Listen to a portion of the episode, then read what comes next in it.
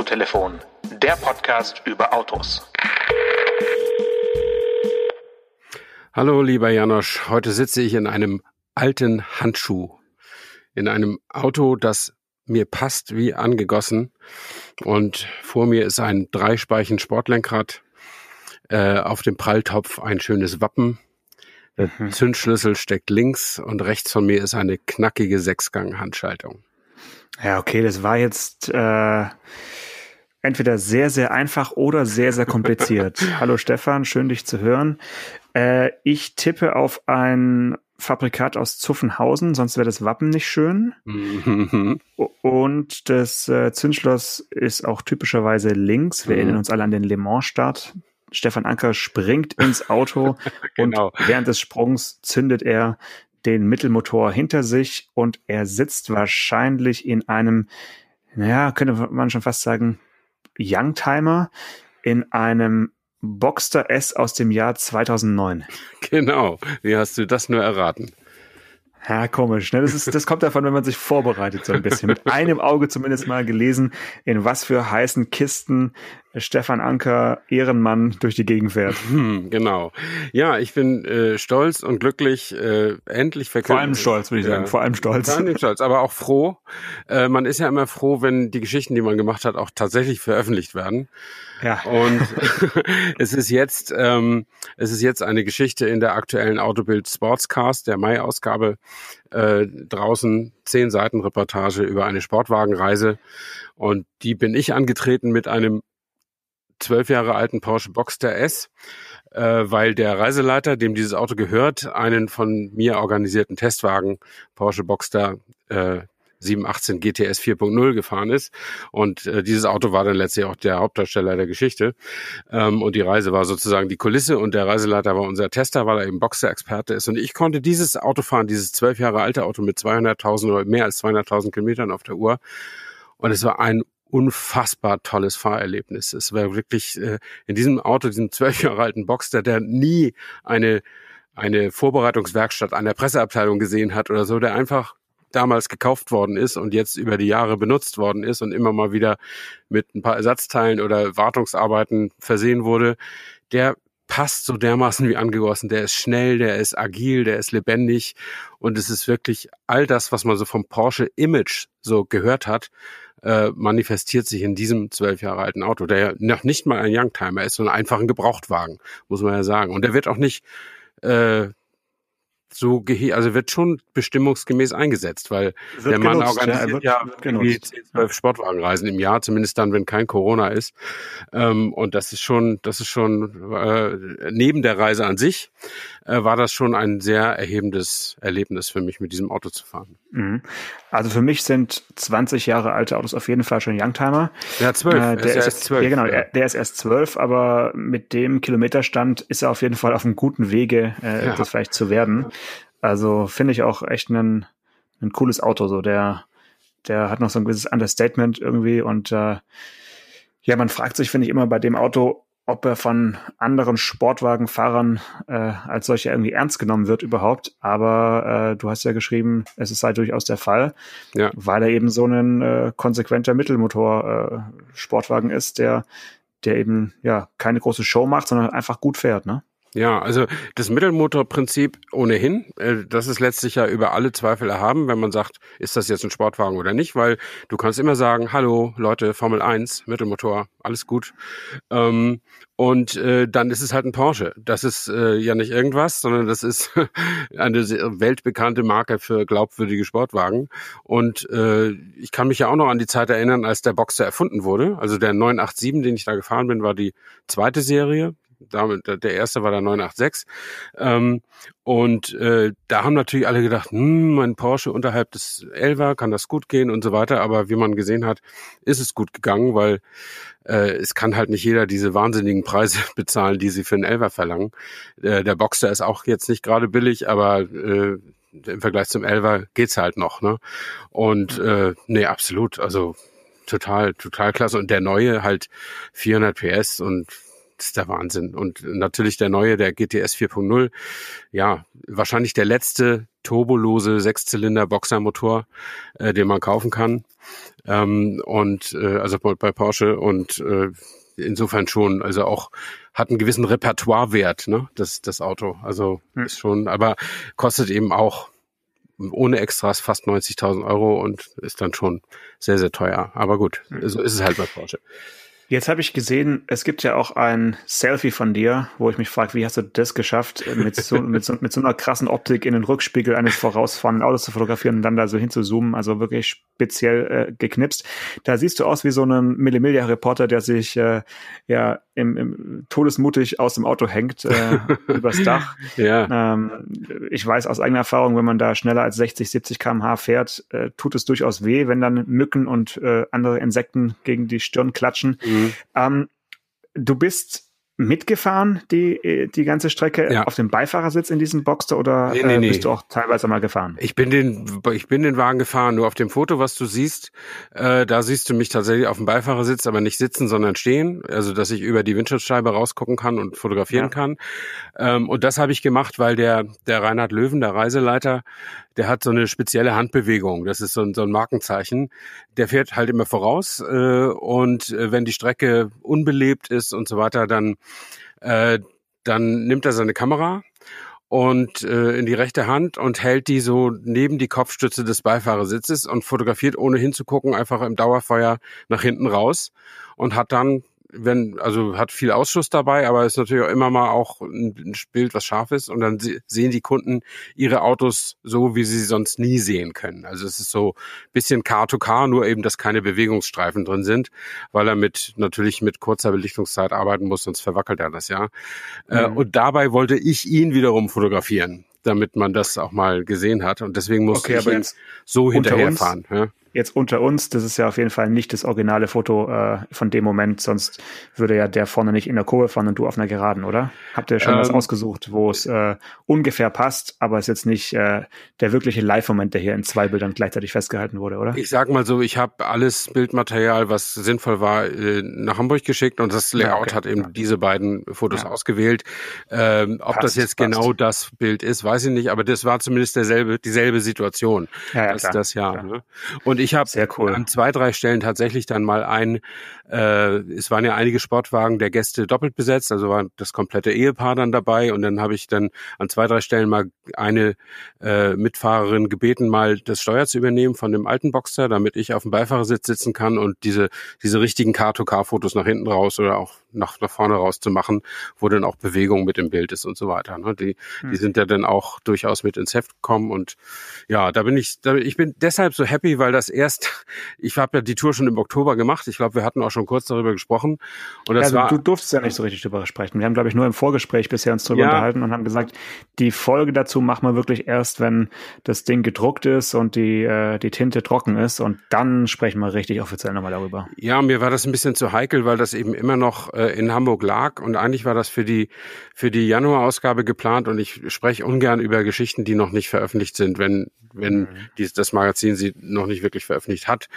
Und ja, da gab es halt einen Wechsel in der Chefredaktion. Und da war das äh, möglicherweise gab es da irgendwelche Verzögerungen in der in der Themenübergabe. Auf jeden Fall ist es dann jetzt nicht im Januarheft erschienen, sondern im Maiheft. Aber immerhin, es ist erschienen und das ist ja die Hauptsache. Und letztlich ist es auch zeitlos. Also ob das ob das jetzt im Januar schneebedeckte Gipfel gibt es immer zu sehen in den Alpen. Ja, ähm. Insofern ist es völlig egal. Äh, und äh, ich hatte offensichtlich den richtigen Riecher, die leicht vergilbten äh, Gräser am Wegesrand äh, in, in auszublenden. In, nee, nicht auszublenden, sondern einfach ins Grüne zu bearbeiten. So passt ja, das auch ganz gut ja. zur Mai-Ausgabe. Also insofern ähm, ist, ist alles gut. Und ja, wie ja. gesagt, ich bin, ich bin happy. Das äh, passiert ja nicht jeden Tag, dass man in so einem großen Magazin so viele Seiten mit Text und Fotos drin hat. Werbung. Unter unseren Hörerinnen und Hörern gibt es bestimmt viele Sportfans und ein eigenes Auto dürften auch einige haben. Und für die haben wir heute was. Die Allianz Direct, der günstige Direktversicherer der Allianz, verlost unter allen Kfz-Versicherungsneukunden bis zum 16. Mai 400 The Zone Jahresmitgliedschaften. Die Allianz Direct übernimmt die 400 Mitgliedschaften der Neukunden so lange, wie sie dort einen Vertrag besitzen. Klingt fair und das ist der Allianz Direct auch besonders wichtig. Ein faires und gutes Verhältnis zu ihren Kunden. Auf allianzdirect.de slash Autotelefon können Interessierte mit wenigen Klicks ihren Kfz-Versicherungsbeitrag berechnen und online einen Vertrag abschließen. Allianz Direct wird übrigens mit C geschrieben. Den Link mit allen Infos findet ihr auch in der Folgenbeschreibung. Werbung Ende. Ich habe äh, eben, weil es Text und Fotos von, von dir sind, dazu nochmal eine Frage und zwar das Aufmacherfoto. Also ja. Alle Hörer und Hörer, bitte holt euch diese Zeitschrift und blättert Unbedingt. ganz schnell auf Seite 86, da geht's los. Ähm, da ist ja das neue Fahrzeug auf der linken Seite am, mhm. am Bildrand und rechts äh, ist quasi nichts, weil da ist der Text. Da geht das Bild ja, ja wahrscheinlich weiter, weil wenn ich mir jetzt so anschaue, hast du da ja schon einen, ja, ein, wie soll ich das sagen, ein schon sehr weitwinklig aufgenommen. Ja, ja, absolut. So, so dass, wenn es jetzt ein, ein Pressefoto wäre von Porsche, würden die sagen, Herr Anker, unser Auto sieht aber nicht so aus wie auf dem Bild. Ja, das ist tatsächlich so, dass der, der gerade der neue Porsche ist ein bisschen verzerrt, weil der am linken unteren Bildrand eben ist. Das ist ein, ein Hochformat von der Leiter aus geschossen, ah, damit, ah, okay. damit zwölf Autos und alle Teilnehmer, damit alles mit drauf ist und auch die Szenerie. Also schön, nach, ja. nach rechts hin passiert ta tatsächlich auch im Original nicht mehr viel, weil das ein Hochformat ist. Ähm, und ist eins der teuersten Objektive. Ich habe äh, vor der Reise habe ich mein mein Weitwinkel äh, habe ich die Kamera mal runterfallen lassen. Das ist das Weitwinkel aus dem Bajonett gebrochen. Ei, ei, ei. Und ich ich musste mir dann eins leihen, also eins mieten. Und ja. ich habe dann das, das teuerste Weitwinkel-Zoom, was sie bei Canon haben, genommen, das äh, 16 bis 35 Millimeter. Und da muss man davon ausgehen, dass, dass das am besten ähm, dass das am besten korrigiert ist sozusagen, aber bei, also am Anschlag bei 16 Millimetern verzerrt es leider in den Bildecken dann doch noch ein bisschen und das hat den Boxer GTS ein bisschen getroffen. Also ja, richtig, als Produkt, Marketing, Werbe, sonst wie Foto würde sich das nicht eignen. Aber, das ist ja das Tolle, wenn du für die Presse arbeitest, das ist, äh, das muss ja nicht das Auto verkaufen. Es muss die Geschichte verkaufen. Und ich glaube, das tut es ganz gut. Ist auf jeden Fall von der Kunstfreiheit gedeckt. Ja, das auf jeden Fall, ja. ja, sehr schön. Also gefällt mir, gefällt mir gut. Äh, sind auch schöne Bilder. Man, man bekommt sofort Lust auf, äh, auf Roadtrips und auf äh, ja, Straßen, die nicht Autobahnen sind, sondern mhm. eben äh, gewisse Richtungsänderungen beinhalten. Ähm, Sag mir noch kurz was zu den Teilnehmern, weil ich glaube, was mich am meisten abschrecken würde, ich meine, ich kenne es selbst nur von den Oldtimer-Rallies, ähm, das ist wahrscheinlich ein ähnliches Klientel. Wie fühlt man sich da als nicht, äh, als ich sagen, Zahnarzt, Zahnarztpraxisinhaber oder Immobilien-High? Ja, also es war schon meine dritte Sportwagenreise, äh, über die ich äh, immer mal was geschrieben habe. Ähm, und äh, das Interessante ist ja, diese Leute, das sind wirklich, also ich meine, wer, wer jetzt ein Porsche 911 oder ein Ferrari Portofino oder sowas, wer sowas hat, um damit in Urlaub zu fahren, der hat zu Hause sicher auch noch irgendwas, um seinen Alltag zu bewältigen und der ist zumindest mal sehr, sehr wohlhabend. Diese Reise kostet auch pro Nase rund 4000 Euro. Man kann es auch teurer machen, wenn man bessere Hotelzimmer bucht und so weiter. Äh, plus Wein, plus Super Plus und so, da kommt schon ein bisschen was zusammen. Da musst du ein bisschen Spielgeld haben. Und da waren auch Leute dabei, die, die ich also ganz normal als reich bezeichnen würde, also als richtig reich. Äh, mhm. Gleich am ersten Abend, äh, das steht dann auch so im, im Bericht, entdeckten sie äh, vier von ihnen hatten den AMG GT Black Series bestellt, also das letzte Modell vom AMG GT, das nochmal das mit der größten Leistung und dem höchsten Preis ist, werden jetzt dieses Jahr ausgeliefert. Und es war so ein bisschen so wie äh, vier, vier Frauen haben dasselbe Kleid an sozusagen. Es waren nicht alle gleichmäßig begeistert, dass die anderen so ein Auto auch haben. Ähm, aber äh, an, an, aber sie haben es dann letztlich natürlich auch irgendwie sportlich genommen. Und das Interessante ist, die, die sind da eben einfach unter sich. Die, die, die müssen da auch nicht groß angeben oder so, weißt du, weil sie wissen, die sind alle irgendwie gleich. Also einer war vielleicht ein bisschen gleicher, der hat so knapp 40 Autos zu Hause.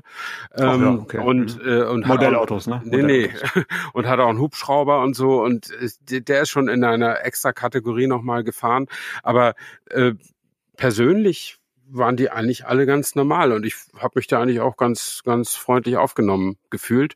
Ähm, und ich habe da allerdings auch keine Berührungsängste, sag ich mal so. Also man ist ja Journalist unter anderem auch, um andere Leute kennenzulernen. Und das ist mir letztlich ganz egal, ob es in einem besetzten Haus ist oder jetzt in einem Luxushotel. Da gibt's immer interessante Gesprächspartner oder interessante Leute, die man treffen kann.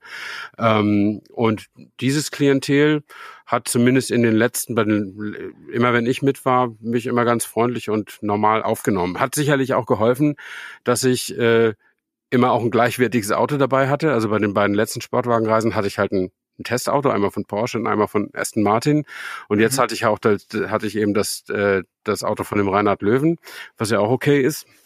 Und äh, insofern, ja, also gab da, gab da gar kein Problem. Hm. Okay, ähm, eine Frage noch dazu vielleicht wird es äh, ein fünftes Mal geben oder ähm, reicht es dir nach vier Malen? Na, ich, ich hoffe doch. Also das ist das ist so, dass dass der Löwen meine meine Fotografie sehr schätzt äh, und dass er da gerne vielleicht noch mal äh, was machen möchte, äh, dass man vielleicht wirklich ausschließlich als Veranstaltungsfotograf sozusagen mitkommt. Und das würde ich natürlich auch ganz gerne mal machen. Ähm, ist halt immer eine Frage des, äh, des Preises. Das muss ja im Reisepreis dann mit drin sein. Mhm. Ähm, und äh, ich kann ja nicht 14 Tage für, für 500 Euro oder so arbeiten für, für die ganze Zeit oder so. Das, das ja. geht ja nicht. Also man muss da einfach gucken, wie viel das den Leuten wert ist. Die, die, meine Erfahrung ist, dass viele Leute immer sagen, ja, Fotografie ist gut, ja, hm, wir machen ein paar Fotos und alles super. Äh, ja. und, und dass sie von vornherein nicht so bereit sind, äh, einen hohen Betrag auszugeben. Und dann hinterher. Einen angemessenen Betrag. Ja, ja, ja, und dann hinterher sind sie aber, also der zu dem Produkt äh, der Sportwagenreise da bei dem Kollegen Löwen gehört, dass dass am Ende ein Fotobuch verschickt wird an die an die Teilnehmer. Ähm, und äh, das war nun auch gespickt mit Fotos von mir und da haben sich dann durchaus auch ziemlich überschlagen und fanden das richtig richtig toll. Und insofern vielleicht gibt's da mal eine Möglichkeit. Äh, aber ich glaube, dass ich noch mal ein viertes Mal einem Magazin eine Geschichte zu dem Produkt verkaufen kann. Ist wahrscheinlich schwierig. Also dreimal, schauen wir mal, schauen wir dreimal, zweimal war was, war was in der Welt und jetzt einmal in Autobild Sportcast. Äh, mal gucken. Vielleicht hm. weißt du noch irgendeine Lokalzeitung aus Baden-Württemberg, die noch nichts von dieser Reiseform weiß. Keine Ahnung. Mhm. Also ich finde es halt ganz witzig, dass dein größter Feind die Rückhandtechnik des Veranstalters ist. Ähm, ja. Fotografisch gesehen jetzt, aber gut. Ähm, lass uns äh, zurück in die Realität rücken und ja. zwar äh, wir nehmen heute schon einen Montag auf, also einen Tag früher als normalerweise. Das hat folgenden Grund. Ich wollte nämlich ganz brandaktuell fragen, ob du dir schon deinen nächsten C5 bestellt hast von Citroën. nee, nee, das habe ich nicht und das werde ich auch nicht. Ähm, denn das, äh, das Auto, was jetzt den Namen C5 trägt, äh, C5X. C5X, aber immerhin C5 im Namen. Ähm, ja, das ist auch nicht viel besser als das Auto, was es jetzt gibt, C5 Aircross, äh, das ist einfach ein SUV. Ähm, no. Naja, es geht ein bisschen Richtung Kombi wieder zurück, aber es ist nicht das, was ich mir vorstelle. Also es ist nicht, nicht mein Auto.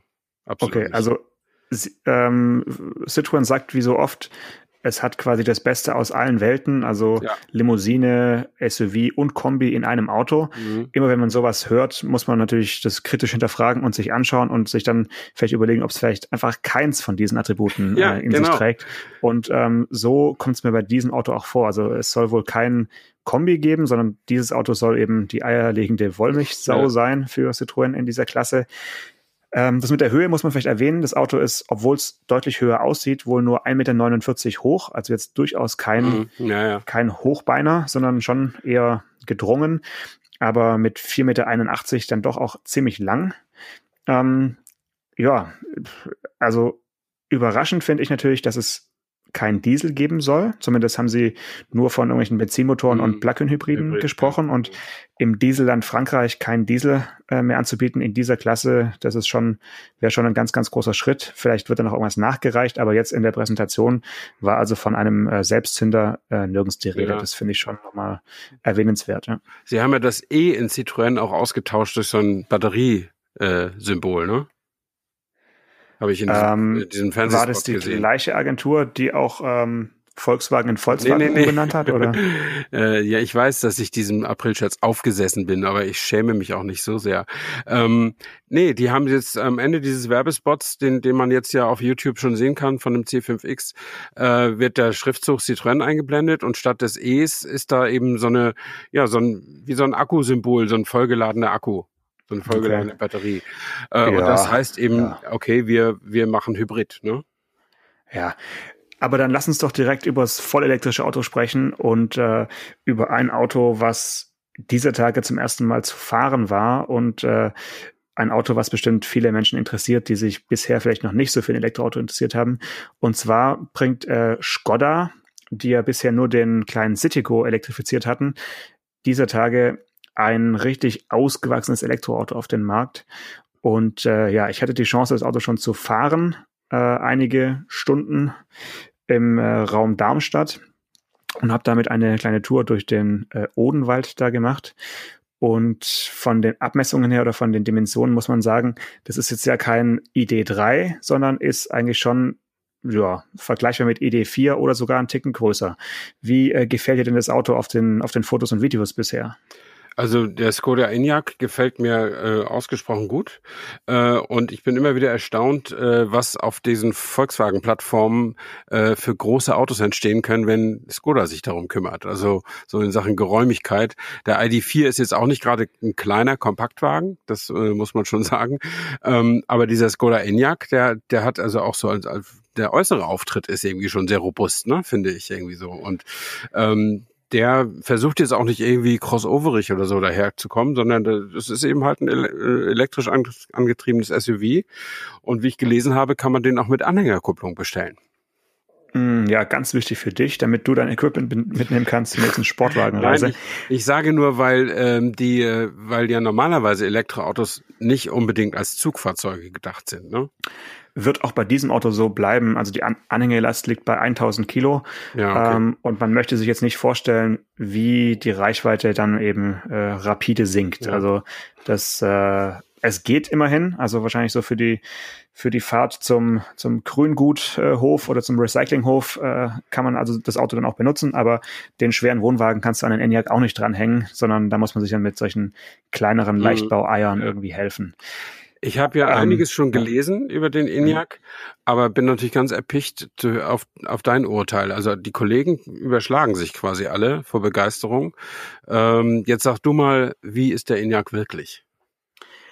Also ich würde sagen, die Begeisterung äh, musst du dir so vorstellen, wie wenn du einen Golf gefahren bist und dann zum allerersten Mal in einen Octavia Kombi äh, steigst mhm. und du einfach nicht glaubst, dass eigentlich auf der gleichen Plattform, mehr oder weniger, genau, äh, solche genau. Platz- und Raumangebote äh, möglich gemacht werden können. Und das ist äh, Skoda auch beim, beim Enyaq gelungen. Also sie haben einen größeren Kofferraum als, als im ID4 ähm, von immerhin 558 Litern, also durchaus äh, Kombi-Größe oder eben wie man es von einem großen mhm. SUV gewohnt ist. Ähm, und überhaupt das, das ganze Raumangebot ist schon sehr äh, großzügig, äh, wie man es aber halt eigentlich von allen Skoda-Autos kennt.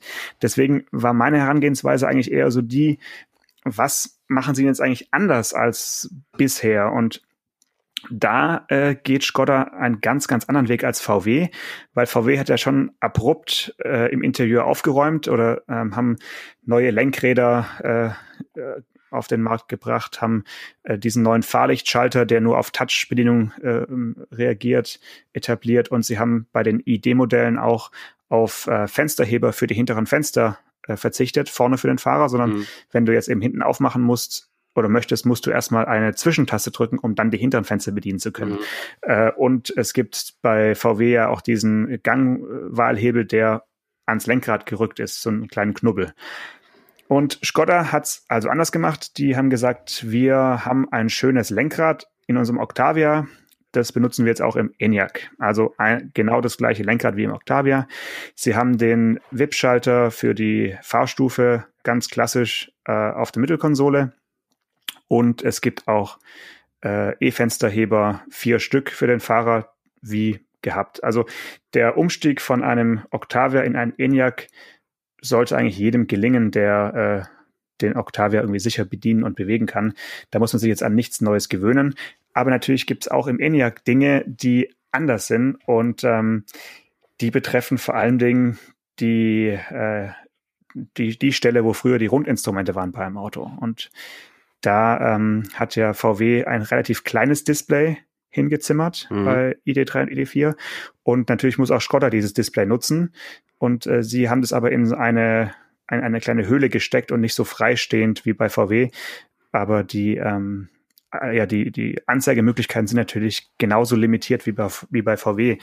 Was mich zum Beispiel tatsächlich gestört hat bei der ersten Runde war, dass ich während der Fahrt mir nicht den Kilometerzähler, also der Gesamtfahrstrecke des Autos dort einblenden kann. Okay. Die wird nur angezeigt, wenn ich äh, das Auto abstelle und quasi den Motor ausgestellt habe. Das fand ich unterwegs irgendwie störend, weil ich kurz wissen wollte, ist es jetzt ein brandneues Auto? Wie viele Kilometer hat der ENIAC schon gefahren? Ähm, das geht also nicht. Äh, das sind so Sachen, wo ich mich frage, welche Entwickler haben da die äh, Reduktion aufs Wesentliche vielleicht ein bisschen übertrieben. Ähm, äh, aber ja, vielleicht ist es auch jetzt eine Kleinigkeit gewesen, aber ich wollte auf jeden Fall mal dir als äh, Autotester mal ähm, ähm mitteilen. Ja? Mhm. Das ist äh, eine Kleinigkeit, das finde ich auch. Aber mir fällt es auch auf in verschiedenen Autos. Also wenn ich zum Beispiel mit dem VW Up mal fahre von meiner Frau, was ich neulich mal musste, weil sie so lange nicht gefahren war, dass es eine Batterieladewarnung gab. Ähm, und da bin ich mal 200 Kilometer an zwei Tagen mit dem Up unterwegs gewesen.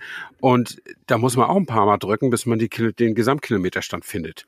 Ähm, der ist nicht einfach so da. Äh, und das ist ja dem dem, der Digitalanzeige geschuldet, die eben auf einem Display mehrere Sachen anbietet, aber eben nicht gleichzeitig, sondern nacheinander. Und ich finde das irgendwie auch, komme ja auch aus der guten alten Zeit, wo man sich in ein Auto setzt und gleich wusste, wie alt die Kiste ist, weil das eben einem entgegen äh, blinkte oder es, es stand halt da äh, noch mhm. mit mechanischen Zahlen sozusagen.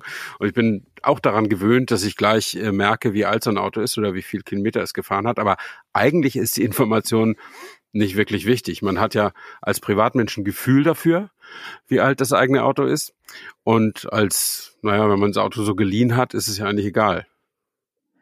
Ja, also es ist eine Kleinigkeit, aber es zeigt halt so die, diese technischen, diese technische Veränderung ich denke, es wird auch was sein, was wahrscheinlich über Facelift oder vielleicht sogar über einen Over-the-Air-Update auch wieder äh, sich ändert, weil es mehreren Leuten natürlich auffällt, so, solche mhm. Dinge. Ja, es sind halt so, man, man möchte alles weglassen, so ein bisschen irgendwie Apple-mäßig, alles ganz schlicht halten, aber lässt dann vielleicht doch ein bisschen zu viel weg. Ähm, also das, das Display äh, vorne zeigt wirklich außer Reichweite, Geschwindigkeit und ein paar Warnfunktionen halt einfach gar nichts an. So, das mhm. ist wirklich sehr wenig. Dafür hast du oben drüber natürlich, muss man dazu sagen, noch ein richtig fettes Head-Up-Display, äh, was dir so, ja, Virtual Reality mäßig auch Abbiegepfeile dann mitten in die Scheibe projiziert und wenn du dann dich der, Ab, der Abbiegestelle näherst, werden die größer und ja, äh, heften schön. sich quasi an, an das, was dein Auge sieht. Also es ist schon beim ersten Mal auf jeden Fall äh, sehr beeindruckend. Ähm, jetzt muss man dazu sagen, sie hatten dort nur den ENIAC 80, also mit Heckantrieb, den äh, mit der größten Batteriekapazität. Also es gibt 55, 62 und 82 Kilowattstunden. Ähm, und das Auto wiegt halt leer 2,3 Tonnen, Pi mal mhm. Daumen. Mhm. Und wenn du vom Parkplatz fährst, ging es mir so, merkst du halt wirklich schon auf den ersten Metern, dass das Auto einfach so viel wiegt, wie es wiegt. Und ja, ja. Ähm, das ist natürlich was, was äh, an was man sich gewöhnen muss und wo man dann jeder für sich selbst überlegen muss, ob das so sinnvoll ist, immer mit so einem Gewicht durch die Gegend zu fahren. Das ist halt äh, ja. äh, der Wahnsinn des E-Antriebs. Du kannst natürlich auch weniger Akkus bestellen, aber wie ich gelesen habe, bestellen die meisten Leute sich die große Kapazität. Die ist zumindest erstmal ausverkauft, ne? Oder man kriegt so schnell keinen keinen mit genau. 80 Kilowattstunden mehr. Hm. Also fast niemand hat wohl den kleinsten bisher bestellt, den, äh, den 50er. Ähm, das liegt vielleicht auch daran, dass der wirklich so nackt ist, dass du nicht mal gegen Aufpreis eine Wärmepumpe bestellen kannst. Mhm. Ähm, und wenn der Verkäufer nicht ganz auf den Kopf gefallen ist, dann kann er auch jedem Kunden eben erzählen, dass er vielleicht doch wenigstens zum mittleren Akku greifen ja. sollte, um dann so Komfortoptionen äh, eben auch ziehen zu können, ja, mhm. wenn, wenn mhm. der Geldbeutel entsprechend voll ist. Also der, das Einstiegsmodell ist wirklich eins für die für die Werbeanzeige, um einen, einen Preis äh, ausrufen zu können, der beeindruckend ist. Also 33.800 ja, Euro, da geht's los. Schon günstig. Und ja. das ist mit Blick auf die Größe des Autos natürlich eine, eine, ganz schöne Ansage. Mhm. Ähm, er ist nicht so SUV-ig, wie man, wie auf den Fotos wirkt, finde ich. Also in echt ist er nicht ganz so hoch wie jetzt ein äh, Kodiak oder so. Das ist äh, nicht der Fall. Das ist eigentlich auch so Crossover-mäßig, finde ich. Ähm, und natürlich war beim Einparken dann ganz toll, dass der ähm, der Wendekreis, der liegt bei 9,30 Meter, glaube ich. Und das ist halt so ungefähr das Niveau von einem Polo oder von einem, von einem Fabia. Ja. Also du hast äh, durch diesen äh, Heckantrieb und ähm, hast du eben die Möglichkeit, die Räder so einzuschlagen, dass du mit dem Riesending doch sehr, äh, ja, sehr wendig bist in, in, in der Stadt oder im, im Parkhaus. Äh, ja, also alles unter zehn Metern. Das fällt schon ins Gewicht, glaube ich.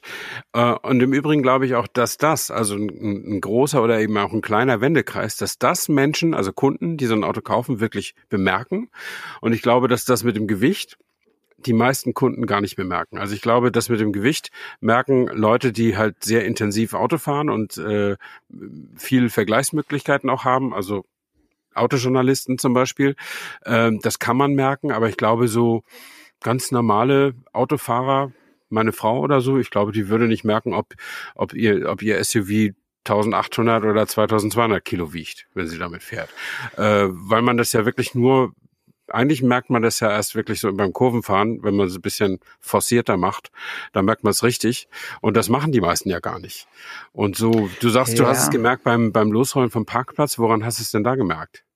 Also ich glaube, es liegt einfach daran, dass Elektroautos ja in der Regel straffer gefedert sind als äh, Autos mit Verbrennungsmotoren, was einfach mal an ihrem Mehrgewicht liegt mhm. und um die dann eben trotz des niedrigen Schwerpunkts irgendwie äh, ja sicher auf der Straße zu halten, wenn man irgendwie Slalom fährt, sind ja eher straff gefedert. Ähm, und erst wenn du den ENIAC auf, ähm, also wenn du ein regelbares Fahrwerk kaufst und ihn dann auf komfortabel stellst, dann hatte ich das Gefühl, dass er auf der Autobahn sich so verhält wie ein, äh, vielleicht wie ein Superb. Also dann ist er wirklich total mhm. souverän und, ja.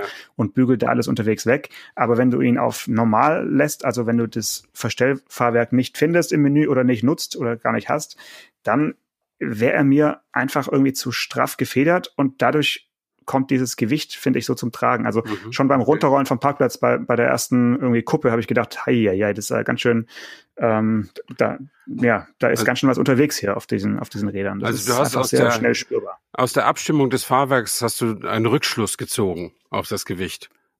Ja, dadurch fällt das Gewicht wahrscheinlich einfach auf. Ah, also, ah, okay. ne, sobald du es auf komfortabel stellst, äh, fällt es ja. nicht mehr so. Ja. Also ich, ich merke es halt immer beim Anbremsen von Kurven. Da merkt man es in jedem Fall. Ne?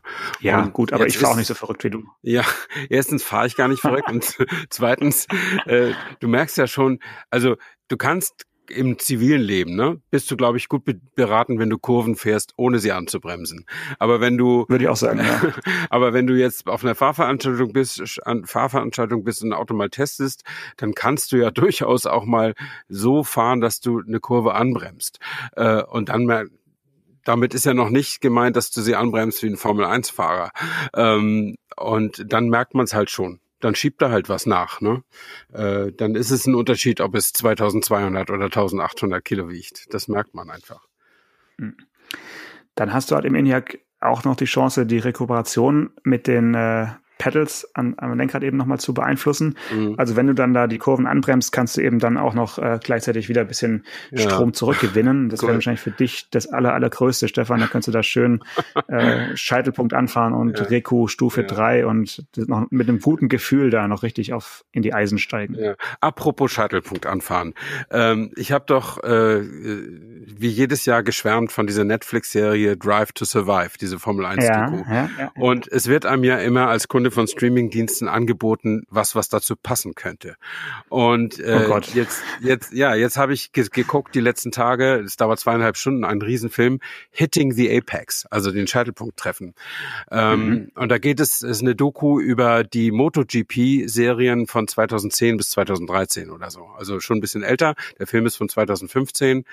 Ähm, und äh, also ich bin immer noch sehr beeindruckt von dem, was Formel 1-Fahrer können. Aber wenn du MotoGP-Fahrer siehst, wie die letztlich ja auf zwei Rädern oder eigentlich ja das antreibende Rad ist ja nur eins, was die da für Kunststücke machen, wie der Grenzbereich da aussieht und wie auch die Kameraleute diese, diese wackelnden und schlingernden Motorräder bei jedem rausbeschleunigen aus Kurven, wackeln und schlingern die, weil die eben immer auf letzter Rille fahren äh, und dann dicht an dicht und auch mal Schulter an Schulter und was weiß ich nicht alles. Also da, da vergeht dir Hören und Sehen und das ist sowas von beeindruckend. Und dann haben sie auch noch die, normalerweise werden ja heutzutage Dokumentarfilme ohne Off-Stimme äh, gedreht. Also einfach die, die Szenen sprechen für sich. Ja, und für diesen Film haben sie sich einen Narrator gegönnt und das war auch noch Brad Pitt. Und der hat es äh, sehr, sehr cool intoniert, die, die ganze Geschichte. Also wer sich an Sportfahren und Scheitelpunkt und Grenzbereich äh, freuen kann, Hitting the Apex auf Netflix. Große Empfehlung besseres Schlusswort kann es eigentlich geben. Ich würde sagen, wir sehen uns dann am nächsten Scheitelpunkt nächste Woche, Mittwoch. Eine schöne Woche wünsche ich dir. Dir auch, danke. Ciao. Ciao. Autotelefon, der Podcast über Autos. Mit Stefan Anker und Paul Janosch Ersing.